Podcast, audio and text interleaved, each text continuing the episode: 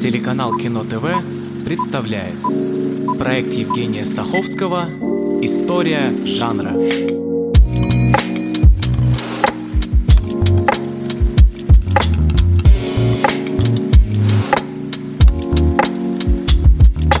Это 23-я серия проекта «История жанра» и сегодня о триллере, одном из самых популярных явлений в кинематографе, которому, оказывается, довольно трудно дать определение, чтобы четко отделить его от всего остального. И в этой серии, каким бывает саспенс, всегда ли триллер пересекается с эротикой и в каком фильме присутствует наиболее точное изображение психопата. Триллер от английского слова thrill – дрожь, трепет, глубокое волнение – это жанр, использующий саспенс, собственно, напряжение, собственно, волнение в качестве основных элементов сюжета. Это очень широкое определение, хотя бы потому, что у каждого из нас свои моменты, свои представления о том, что именно может вызвать напряжение. Порой триллер воспринимают как явление молодое, появившееся только в 20 веке. На самом деле, триллер как система возник очень давно давно, чуть ли не в те времена, когда человечество вообще научилось рассказывать истории и решило, что нужно попытаться делать это максимально увлекательно. И если мы возьмем, например, «Одиссею» Гомера, это вполне себе триллер, или, по крайней мере, его прообраз. Чтобы вернуться домой, Одиссею необходимо пройти ряд испытаний, выдержать встречу со множеством не самых приятных персонажей. И разве история, например, с циклопом Полифемом не вызывает в нас трепет? Или жизнь, по сути, в плену у нимфы Калипса, оставляет нас в покое. И мы говорим себе, ну окей, парень нашел свое счастье, зачем ему домой, и так уже все хорошо. Чем не триллер Библия, содержащая множество приключений, опасностей и смертей? Или «Тысяча и одна ночь», построенная в том числе на продолжении повествований и на том самом саспенсе, на попытки предугадывания дальнейших сюжетов. Предугадывание для триллера вообще очень важно. Коротко говоря, под триллер можно подогнать почти что угодно, но есть все же некоторые черты, которые позволяют оформить его в отдельный жанр, в отдельный супержанр, содержащий множество разновидностей. Да, Триллер стремится вызвать у зрителя или читателя определенное напряжение, может быть даже страх, но это такой приятный страх, поэтому сама атмосфера триллеров обычно зловещая и угрожающая. Они представляют мир и общество темными, коррумпированными, опасными. Здесь полно внезапного насилия, убийств и вообще преступлений. Основные типы персонажей в триллере – насильник, убийца, психопат, террорист, заключенный или это вообще персонажи с проблемным прошлым, извращенный, циничный или присыщенный моралью. С другой стороны, есть и невинные жертвы, вынужденные бежать в силу обстоятельств. Это обычные люди, не привыкшие к опасности. В основе классического триллера детектив. То есть триллер – это вообще в первую очередь детектив и потом уже все остальное. Но это такой детектив наоборот. Если в детективе злодея хорошо бы вычислить к концу повествования, то в триллере антигерой обычно известен с самого начала. Он в том или ином виде является важной частью всего сюжета. Возьмите «Молчание ягнят» Джонатан Демми, 1991 год. Маньяк Буффало Билл, за которым охотится ФБР, от зрителя совсем не прячется. Что уж говорить о психиатре-убийце Ганнибале Лекторе, ФБР помогающем. Он э, появляется почти сразу и предстает настолько важной частью сюжета, что именно ему посвящены несколько следующих фильмов и целый сериал. Вы ведь знакомы с делом. В нем все, что вам нужно для его поимки. Скажите, как? Принцип первый, Клариса. Простота. Читайте Марка Аврелия. Изучая вещь, спроси себя, в чем ее суть. Ее природа. Что же делает наш маньяк? История Ганнибала Лектора отлично показывает масштабность триллера по сравнению с детективом. Если те сосредоточены на одном, например, убийстве, и то не всегда на убийстве, то триллеру подавай массовость, серийность, подавай терроризм, жестокие столкновения, свержение правительств, огромные риски. В детективе кульминация наступает, когда преступника находят и арестовывают. В триллере это происходит, когда герой в конце концов побеждает злодея, тем самым спасая и свою жизнь, и жизни других других. Хотя, если триллер сделан под влиянием жанра нуар, то герой может и погибнуть. Точно так же триллеры порой приближаются к жанру ужасов с более жестокими садистскими приемами. Коротко говоря, триллеры определяются не самим сюжетом, а подходом к нему. Важнее не сама информация, а способ ее донесения. Скажем, во многих триллерах фигурируют шпионы и агенты секретных служб, но не все шпионские истории являются триллерами. Триллер должен возбуждать. Если он не возбуждает, он не выполняет свою основную функцию. А что до основных элементов, то давайте загибать пальцы. Первое. Главный герой сталкивается с опасностью смерти, как своей, так и чужой. Второе. Сила антагониста изначально должна быть больше, чем сила главного героя. Третье. Главному герою и антагонисту приходится сражаться не столько на физическом уровне, это скорее к боевику, сколько на психологическом. Психология для триллера очень важна. Четвертое. Основной сюжет фокусируется на загадке, которую необходимо разгадать, и главный герой попадает в конфликты или случайно, или из личного любопытства. При этом он изначально не готов к разрешению опасной ситуации. Пятое. В повествовании доминирует точка зрения главного героя. Шестое. Две основные темы, на которых основан жанр триллера, это нравственность и стремление к справедливости. Ну и седьмое. Действия и персонажи должны быть правдоподобны или реалистичны. Триллер не очень сочетается с фантастикой, хотя бывает. Неуязвимый. М. Найт Шьямалан, 2000 год. В фильме рассказывается история человека, его играет Брюс Уиллис, единственного выжившего в железнодорожной катастрофе. Он знакомится с коллекционером комиксов Элайджей Прайсом, роль Сэмюэля Л. Джексона, и обнаруживает в себе сверхъестественные способности. И вот ответ на ваш вопрос. Я так на вас смотрю по двум причинам. Первое. Видимо, через пару минут в результате в живых останетесь только вы. А вторая? У вас нет ни одного перелома. На вас даже царапин нет. Триллер включает в себя множество жанров, и каждый из них заслуживает отдельного внимания.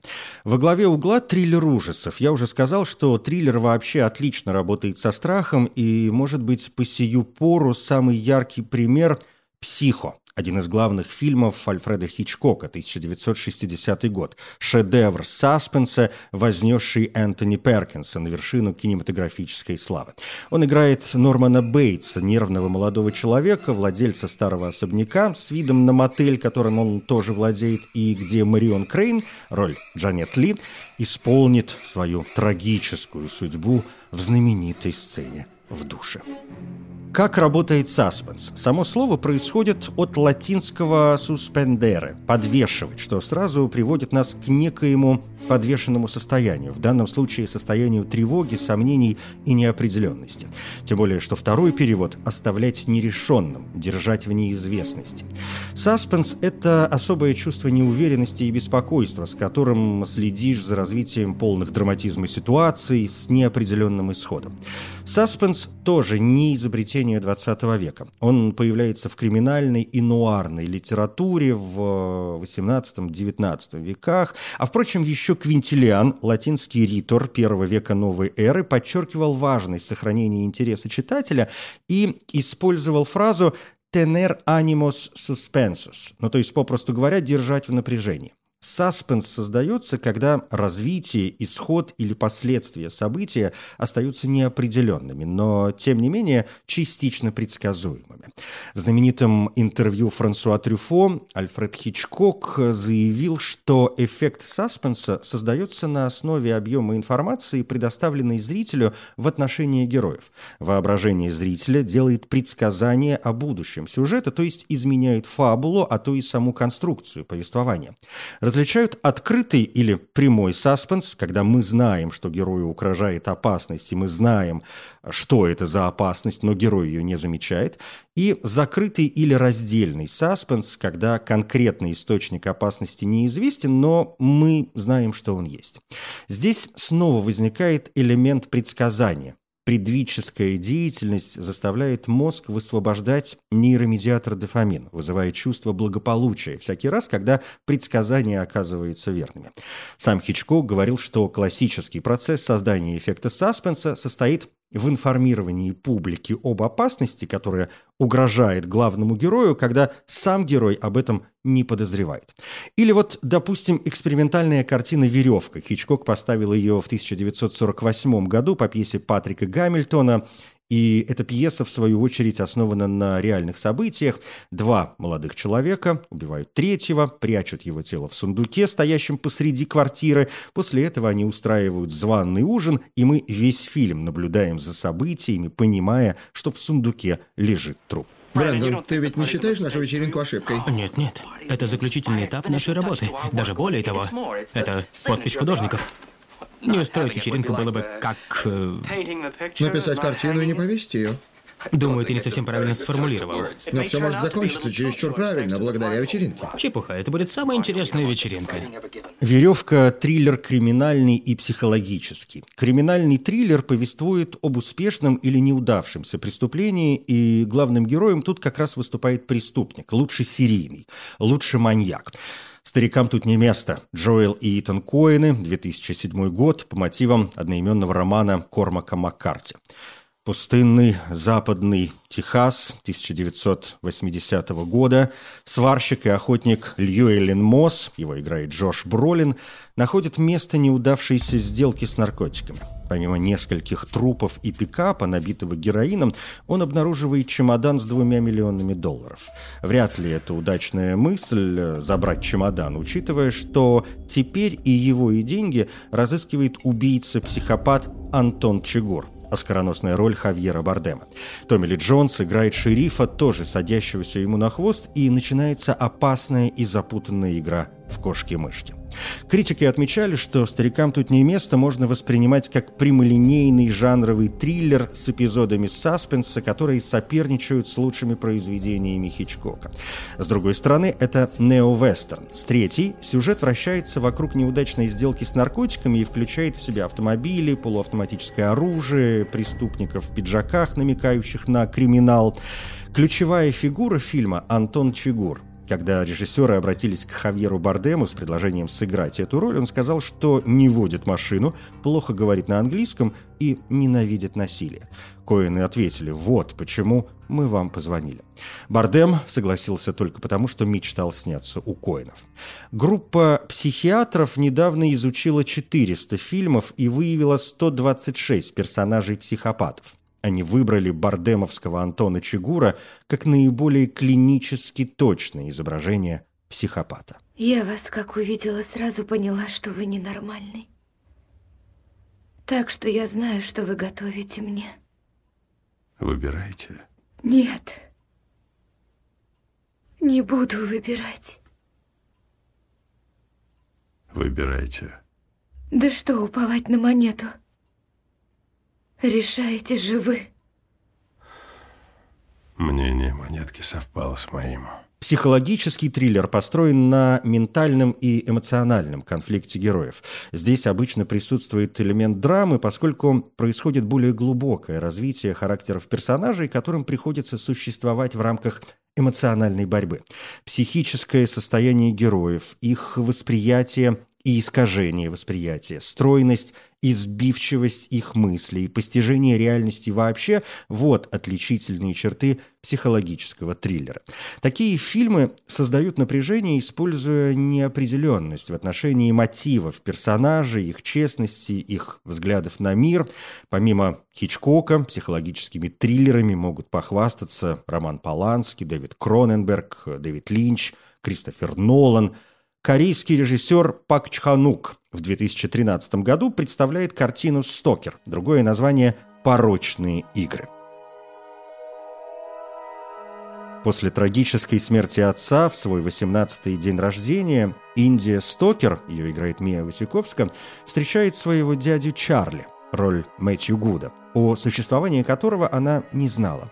Он приезжает в дом, где Индия живет со своей матерью, ее играет Николь Кидман, но вскоре становится ясно, что появление Чарли в их жизни совсем не случайно, да и сам дядя не так уж невинен. Автор сценария, актер Вентворд Миллер, описал свою работу как фильм ужасов, семейную драму и психологический триллер.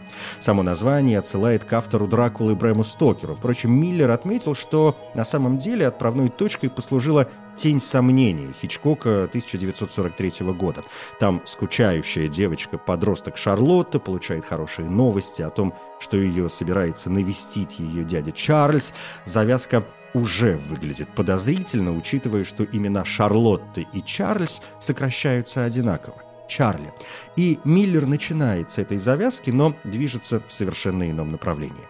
Пресса отметила, что особая привлекательность фильма «Стокер» не столько в сюжете, сколько в том, что он увлекает зрителей в сон, который незаметно превращается в кошмар.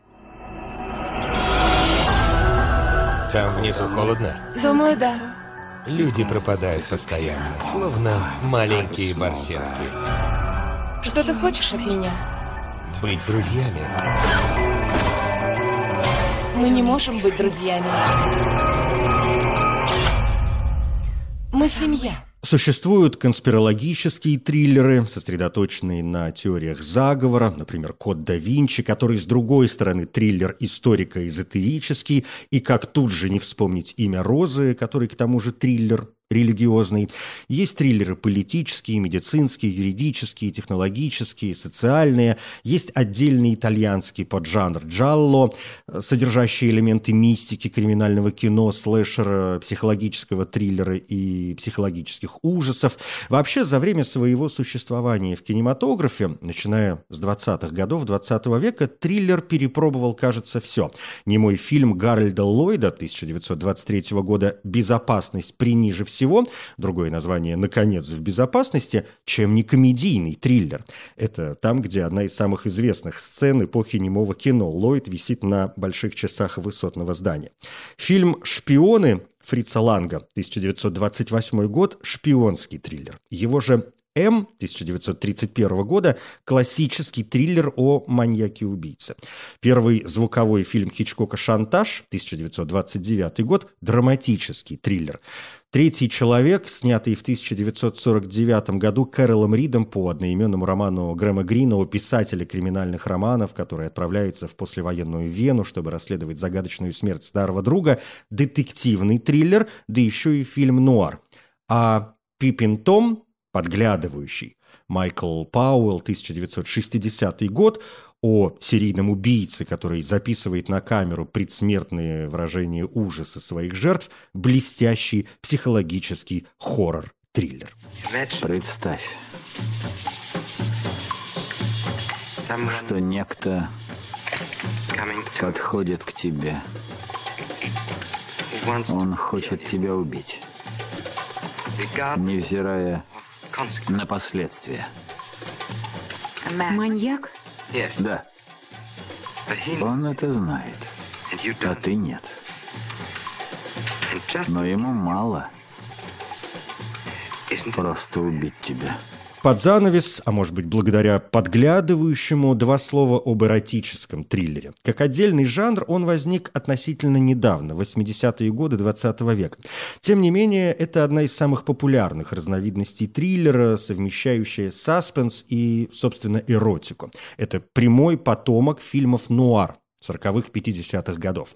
Один из первых эротических триллеров э, «Жар Тело Лоуренс Кэсден, 1981 год, отмечен влиянием нуаров «Двойная страховка» Билли Уайлдера и из прошлого Жака Турнера.